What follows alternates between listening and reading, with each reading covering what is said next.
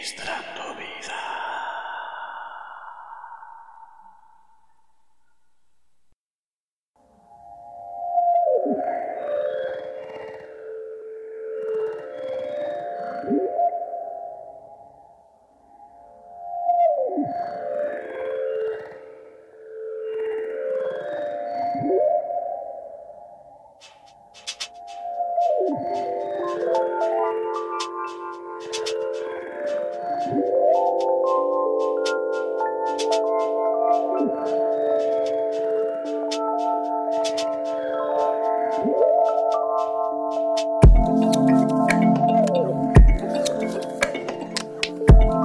Había un cristiano llamado Albert Alexander Ide, el multimillonario inventor del mentolato.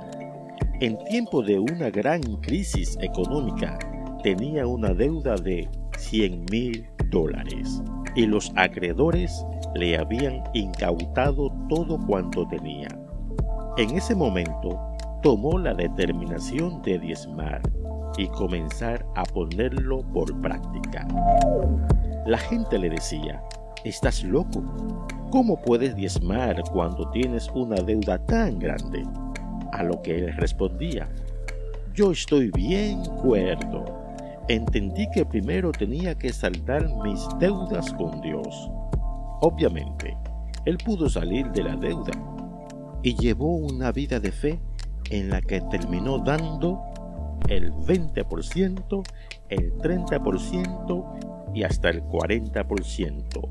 Es más, llegó a dar el 90% de todos sus ingresos.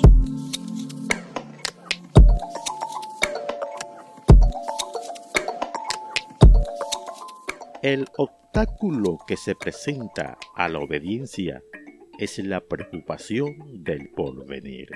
En realidad, el futuro no es tan importante. No pensemos en cuán difíciles son las cosas de la realidad ni busquemos otra vía de escape. Aquí lo único que importa es la fe, la obediencia. ¿Puedes creer en Dios pese a las dificultades del día de hoy? Toma la decisión de obedecer a Dios a pesar de las dificultades con que se enfrentará? Entonces, ¿en qué área necesitamos renovar la decisión de obedecer?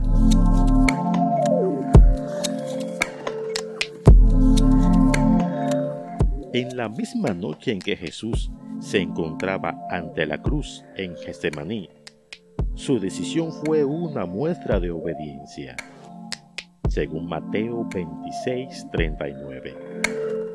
Había tomado la determinación de confiar en el Padre y obedecer la carga de la cruz. Y esto significó la salvación y una nueva vida para nosotros. Entonces, es preciso que nosotros también crucemos el río de la vida con la decisión de obedecer con fe para una nueva obra de Dios.